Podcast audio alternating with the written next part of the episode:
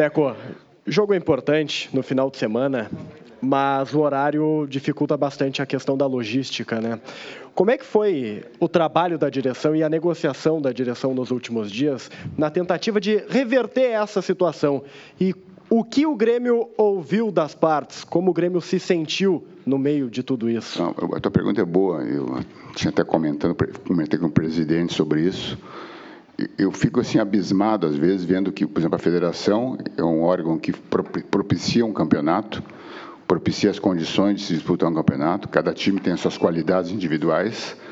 Agora, quando chega nesses pontos, assim, onde tu vê que tem, um, que tem alguma coisa que pode complicar um pouco na logística, inclusive que o Grêmio joga mais de um campeonato, a gente pede, faz uma solicitação, simplesmente troca o horário. Troca um horário daqui, troca, mudam, em vez de você jogar às sete, se nós jogássemos às quatro da tarde, não teria problema. Se jogasse às onze da manhã, não teria problema. Não, nada pode. E é estranho, assim, porque aí joga em cima, essa culpa toda em cima da grade da TV. A grade da TV quem faz é um, acho que é um gaúcho que mora, que mora no Rio, lá, que faz o jogo daqui. Então, é, uma, é meio estranho esse negócio. Eu não, não gosto muito disso. Eu acho que uma, provoca um desequilíbrio, e esse desequilíbrio nós vamos ter que enfrentar de qualquer forma, porque não tem como fazer diferente. Fazer o quê? Tem que enfrentar sim, mas é, é, um protesto realmente que a gente faz, veemente, no sentido de que teria que ter um pouco mais de compreensão e bom senso para resolver essas questões aí que elas complicam efetivamente os, os times. Hoje está complicando o Grêmio, pode ser que no futuro complique outro time. Bom, eu vou te fazer duas, duas em uma aqui. Primeiro, questão do Marcelo Oliveira, o Grêmio já estava correndo atrás de um zagueiro. Provavelmente agora vai ter que correr atrás de dois, imagino eu que seja isso. E eu quero que você fale sobre essas dificuldades que estão sendo para encontrar um, como vocês vão fazer para encontrar um segundo, se for necessário contratar. E sobre Ijuí, até por essa questão de só poder voltar na segunda, né, tem uma viagem já no começo da tarde da terça-feira. O Renato vai ou o Renato fica treinando o time da Libertadores? Não, vai, o Renato vai participar, vai, vai para Juiz junto conosco. Não tem outra forma, tem que ir, porque o jogo é importante, é o primeiro jogo da, da semifinal. E, embora seja importante o jogo da Libertadores, mas a gente está disputando, de novo, dois campeonatos. Então, é importante que tenha o máximo, o melhor possível assim, de jogador que a gente possa fazer dentro dessa logística para poder enfrentar as duas partidas, tanto a de Juí quanto a, a outra. Então, a gente vai com o que tem de melhor. Não tem outra forma. Ah, os zagueiros. pois é, dois, né? Não sei. Os zagueiros, a gente, como o Renato colocou agora, não, não podemos escrever ninguém agora, nesse momento, nem para o Campo Gaúcho, nem para a Libertadores. Então, a gente tem um pouco de, de calma, como ele colocou, forma de acertar e buscar o zagueiro que efetivamente precise. O caso aí, o Rodrigues, que já está conosco, que foi na Europa ali, a informação que a gente tem é que ele foi muito bem lá nos Jogos da Europa. Então, provavelmente, vai ser recolocado dentro do profissional, então seria um zagueiro que reporia essa questão. Então, buscar de repente mais, talvez em vez de ser dois, talvez um zagueiro só, mas é coisa que a gente tem algum tempo para conseguir. Pois é, Deco, quero lhe perguntar justamente do Rodrigues. Por que, que esse jogador foi retirado da lista do Campeonato Gaúcho, sabendo se da necessidade de o Grêmio contar com mais zagueiros para essa temporada, para a inscrição do Galhardo, e atletas que nunca entram na partida seguem na lista, Lincoln, Vico principalmente, que é um jogador que atuou pouquíssimo com a camiseta do Tricolor, mas segue na lista, sendo que o Grêmio já teve problema em determinado momento com os zagueiros. O Rodrigues, na realidade, a gente, as, as soluções, no caso dos zagueiros, as soluções internas o Grêmio tem as soluções internas, tanto que ele está jogando hoje com o Rômulo, pouco joga com o próprio Michel, então a solução interna teria.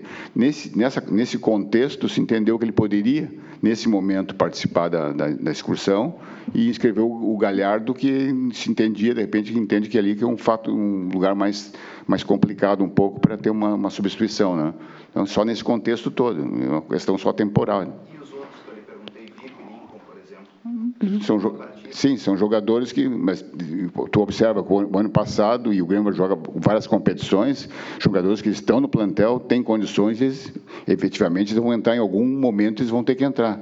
Então, não acho que nesse contexto todo que a gente analisa, porque não é uma coisa pontual, né? E aí nesse contexto entendeu que como estava estaria bem, claro, não, se contava que fosse ter duas, três lesões, mas Aí o imponderável, né? O Deco, qual é a maior dificuldade que o departamento de futebol está encontrando para trazer o zagueiro? Porque acho que o ano passado também já, já se tentou, em algumas oportunidades também houve uma improvisação, claro que é por uma série de, de fatores de lesões, mas este ano especificamente, Qual é a maior dificuldade? É um nome no mercado? É questão do preço? Ah, tem, são várias, são muitas variáveis que tem, né? Às vezes um zagueiro que a gente interessa e é um preço muito alto e tu tem uma zaga que praticamente é, é imbatível, no caso do o Jeromel e o Kahneman. Aí o cara, depende do jogador que tu pode buscar, um jogador que vai vir, ele tem que vir para tentar compor o plantel. Eu, então, são muitas variáveis que envolvem isso aí, né? Então, a ideia, e, nesse, e mesmo nesse momento, a gente está tentando ver também o pessoal da, por exemplo, da transição que tem, se tem algum um potencial para logo ali adiante, ele, é só uma questão de ganhar tempo, né? Agora vamos ter que buscar um zagueiro de verdade. É, sobre zagueiro ainda, seguindo nesse tema, Deco, uh, se especulou um nome, que foi o nome do Paulão, né?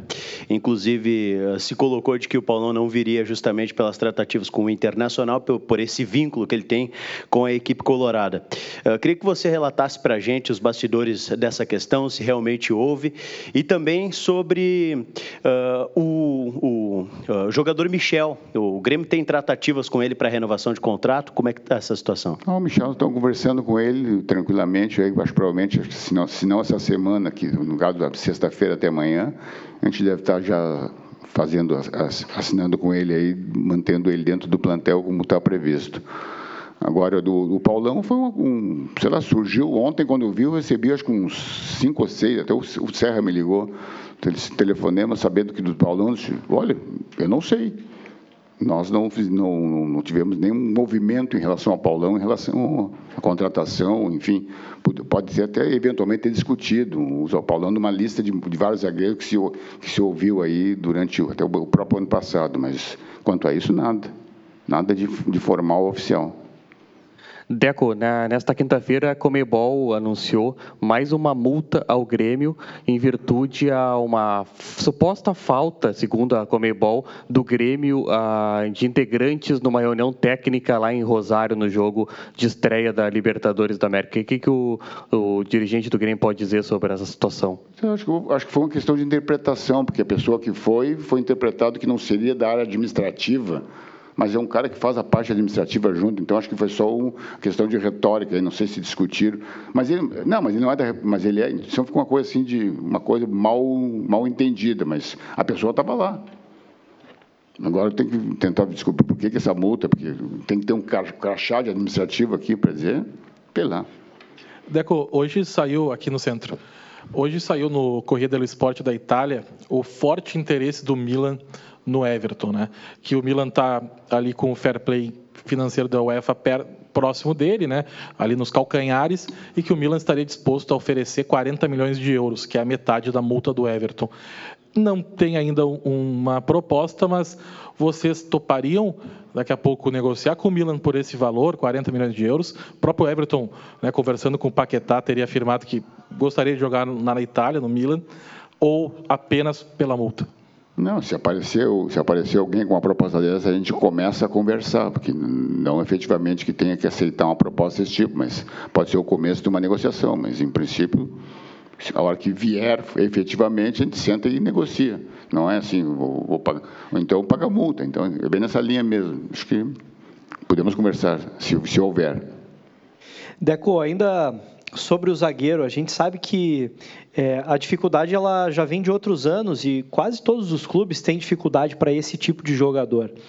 O Grêmio tem assim um perfil definido para esse jogador. Existe um perfil, por exemplo, tem que ser um zagueiro canhoto, tem que ser um zagueiro que saia mais para a bola, ou tem que ser um zagueiro mais para sobra. Existe essa conversa entre vocês, ou realmente tem que ser um jogador que tenha capacidade, a qualidade de simplesmente uh, usar a camisa do Grêmio como o Paulo Miranda chegou e não sente o peso e também aceita em alguns momentos ficar na reserva do Kahneman e do Jeromel. Não, não se tem um perfil de como é que tem. O, o time do Grêmio joga muito, pode ver, com, praticamente não rifa uma bola, a bola sempre sai jogada de trás, o zagueiro também sai jogando. Tem uma posse de bola ofensiva, tem infiltração, tem. Inclusive, joga pelas, pelas, pelas beiradas, né? Então, um zagueiro, se for um zagueiro quebrador, obviamente que o, o zagueiro quebrador no time do Grêmio não vai jogar. Então, um zagueiro que tem alguma técnica, que preferência é um zagueiro que possa jogar também pelo lado esquerdo, até porque o Kahneman é uma linha assim, é meio que genérico, mas são, digamos, um zagueiro com técnica com velocidade. Esse seria o perfil.